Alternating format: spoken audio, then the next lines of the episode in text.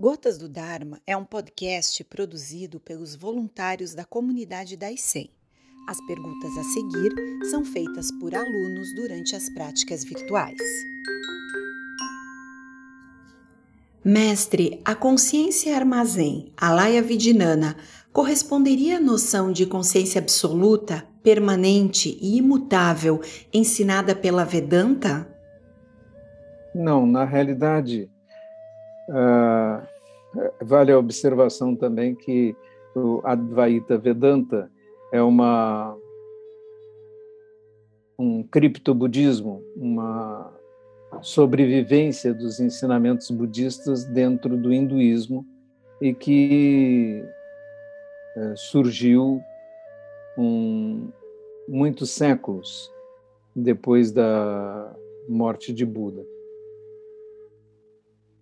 Mas a consciência de que nós estamos falando não é uma consciência absoluta, permanente e imutável, até porque não é imutável no sentido de que está sempre crescendo, porque a Laya Vijnana é consciência depósito do universo.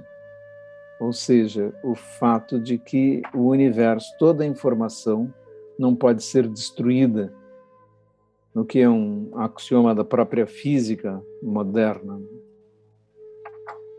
E toda a informação e tudo que acontece está, de alguma forma, registrado no universo e não se perde. E é essa consciência a qual se nos referimos quando falamos da oitava consciência. Sensei, o senhor poderia falar um pouco sobre a questão do cumprir ou não cumprir regras? Para nós que somos praticantes, todos iniciantes, cumprir as regras é importante. Mas aqueles que estão no nível de um bodhisattva estão num ponto diferente. Né? Porque mas, é, na realidade, isso é bastante difícil. Mas eu me lembro de um mestre que encontrou um homem e o homem disse: Eu estou muito triste, muito é, chateado com coisas terríveis que aconteceram na minha vida e o senhor me desculpe, mas hoje eu vou me embebedar. E o mestre que estava junto com ele disse: então eu vou me embebedar junto com você.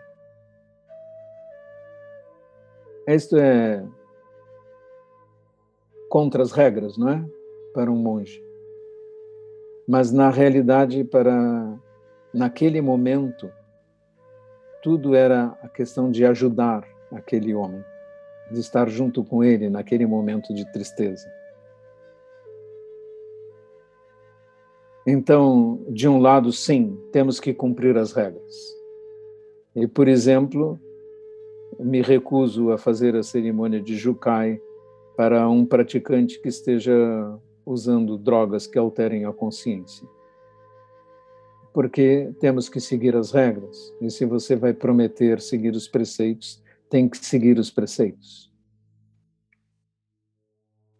Mas existem outros aspectos a serem considerados no caminho de um bodhisattva. E esse é uma essa é uma coisa que foi considerada e colocada num nível alto no budismo Mahayana. Então, no budismo Mahayana, o sofrimento está acima das regras. A história, por exemplo, de um bodhisattva que matou um comandante de navio que ia e pretendia afundar seu navio matando 500 pessoas. Então esse bodhisattva ele descumpriu as regras, sim, descumpriu e tem karma envolvido nisso.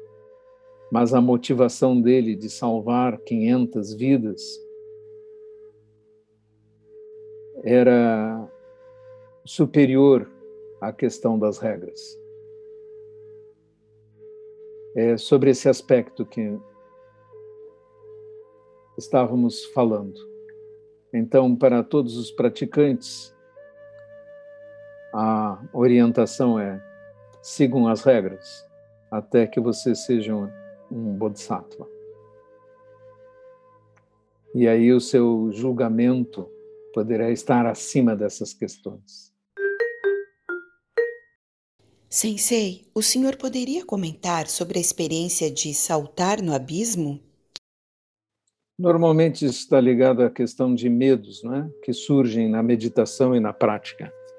Algumas pessoas estão praticando, então sentem-se tomados por um medo, um medo de aniquilação do seu próprio eu, ou de mudanças grandes na sua vida por causa da prática, e até abandonam a prática por causa do medo. Né?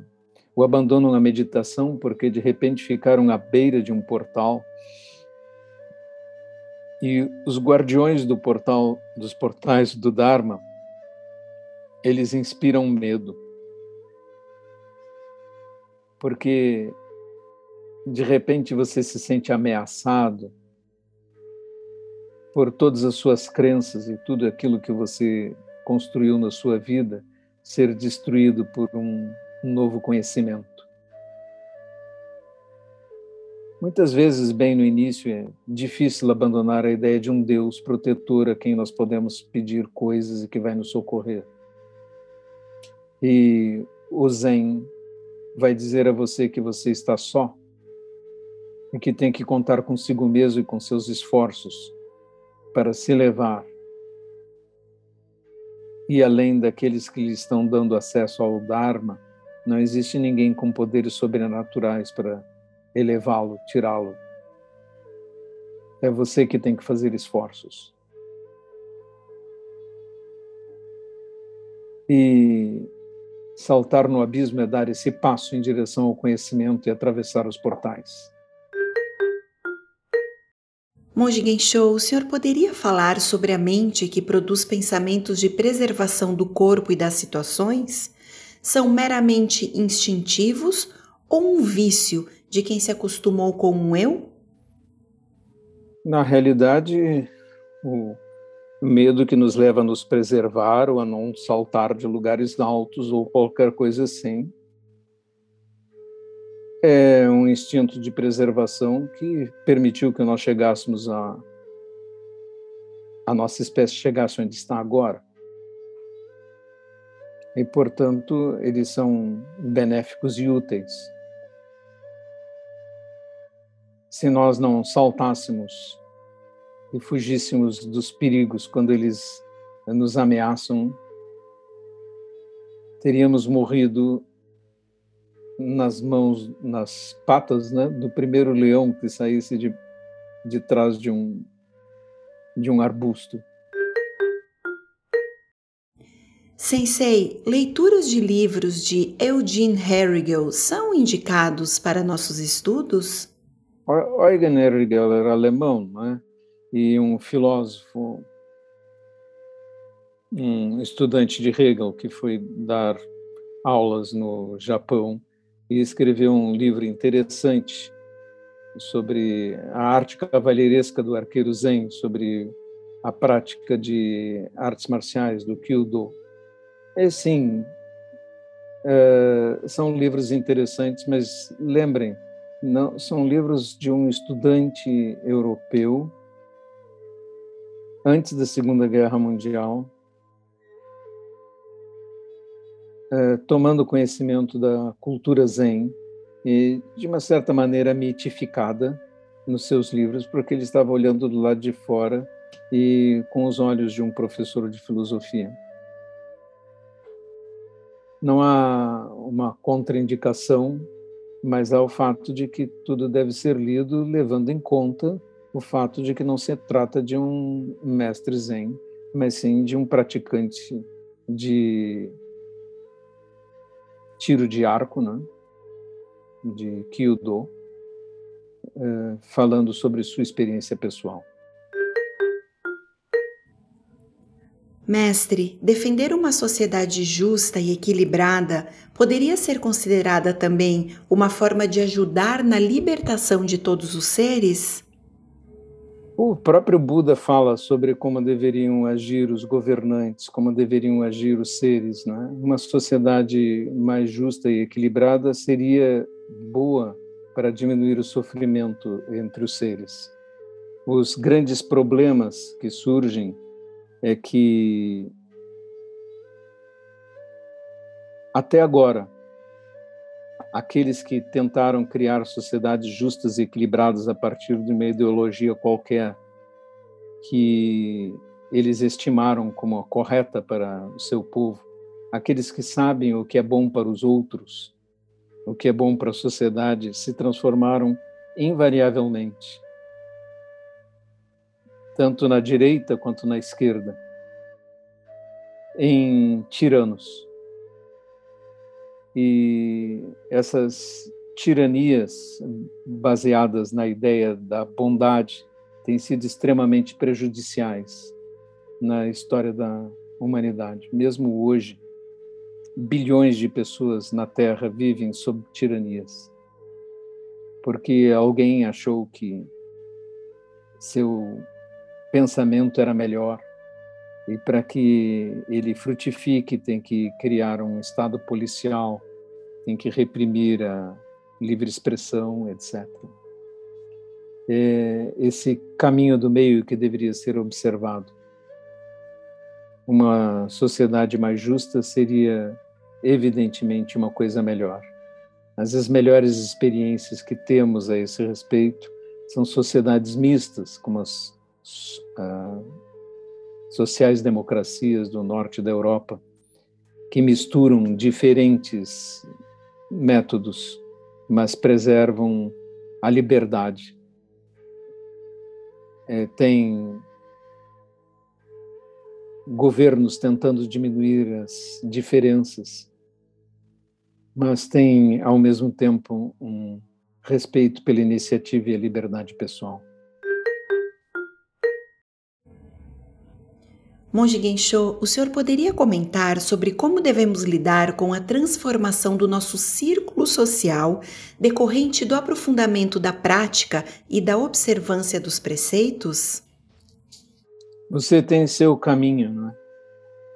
E muitas vezes eh, nos sentimos com dificuldades sociais porque o nosso caminho pode ser diferente daqueles que nos rodeiam.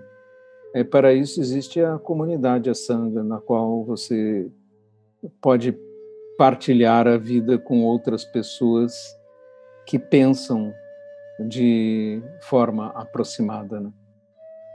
Na pergunta anterior, uh, surge sempre a questão de querer que o professor se defina a respeito de uma ideologia ou outra. Isso está por trás dessas perguntas. E eu quero reafirmar mais uma vez que a Sangha não é o lugar para debates ideológicos. Nós podemos, como indivíduos, somos animais políticos, temos nossas ideias ou apreciações a respeito de como a sociedade deve ser, mas estamos aprendendo a sanga não deve ser dividida com discussões e opiniões para um lado ou para o outro. Não é este o ambiente. O ambiente da sanga é para aprendermos o Dharma. As discussões econômicas ou ecológicas ou uh, ecológicas não ideológicas devem ficar para a nossa atuação no mundo, a nossa atuação como seres políticos que nós homens somos e que não devemos nos omitir das nossas opiniões. Mas me recuso a dizer qual é a opinião que eu acharia mais correta, porque essa seria apenas mais uma opinião de mais um homem. Nós devemos uh, manter a sanga livre das divisões ocasionadas pelas polarizações ideológicas. Espero que possam me entender a esse respeito. Não há uma negativa do nosso envolvimento com ideias no mundo fora, mesmo partidários, mesmo o que for. Como o Sutra de Vimalakirti diz, os bodhisattvas podem ser governantes, podem ser políticos, podem ser comerciantes, podem ser o que for. É? Mas a sanga não é o lugar para polarizações ideológicas e esse debate deve ser colocado de forma alheia ao nosso estudo do Dharma.